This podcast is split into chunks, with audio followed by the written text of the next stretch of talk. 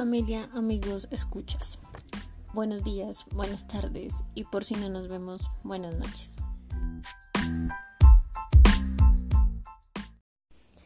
Estos días estaba pensando en dos cosas importantes durante esta cuarentena. La primera es el espacio propio dentro de nuestras casas y la segunda la importancia del tiempo de ocio y del tiempo propio. Me parece que estas dos cosas se han de alguna u otra forma malentendido en esta cuarentena y siento que todos en algún momento tenemos que sentarnos a reflexionar alrededor de ello.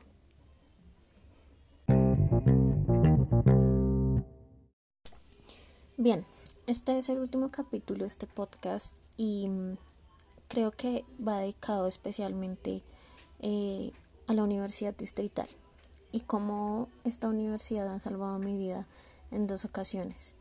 Creo que en anteriores trabajos ya he mencionado que para mí la Universidad Distrital es eh, una de mis madres, sobre todo mi madre académica. Em, pienso que mi carácter creativo empezó y se potenció mucho en el momento en el que salí del colegio, me gradué y la universidad me dio el chance de poder explorar, como lo dijo alguna vez el profe José Álvaro, el que les comenté en el capítulo anterior, alrededor de la, de la importancia de ser profe y de cómo podría de pronto con mi habilidad en el inglés ser profe de inglés.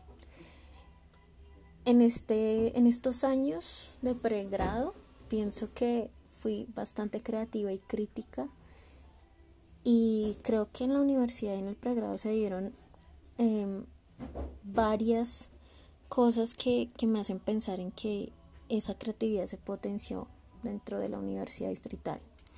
La primera fue el pensamiento crítico, gracias a la profesora Susana Alonso, a quien amo y respeto y admiro. La segunda fue mi regreso a la danza porque en la universidad se abrió el espacio del grupo de salsa eh, y anterior a eso conocí a una chica, Ana María, bailarina profesional de folclore, quien me insertó en el mundo de la danza africana.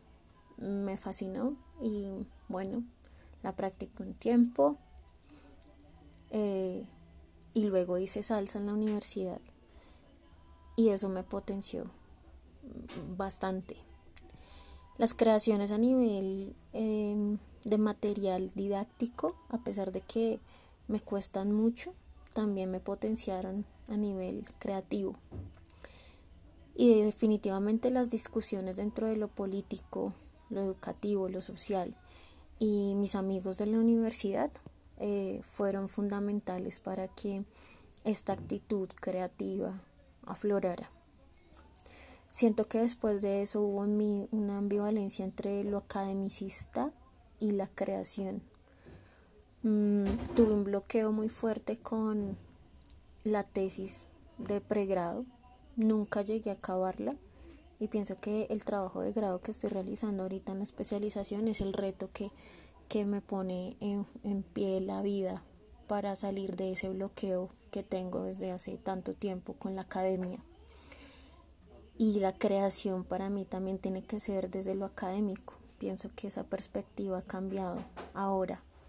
Antes lo creativo o las, las creaciones más bien para mí eran como solo los productos tangibles que eran fuera de un documento académico, pero pienso que ese sustento académico también te da una perspectiva y una postura muy fuerte en tu carácter, en tu carácter como estudiante, en tu carácter como miembro de una comunidad educativa. Y más a mí porque pues yo no soy solo estudiante, también soy maestra.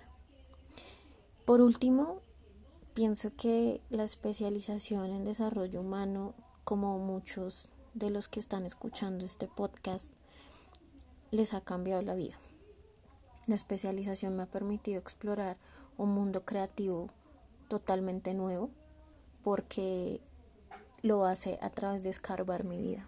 Y pienso que ese escarbar me ha permitido descubrir cosas dentro que no sabía que tenía Em, y que me ha puesto en la, en la tarea también de exponer y presentar como este podcast.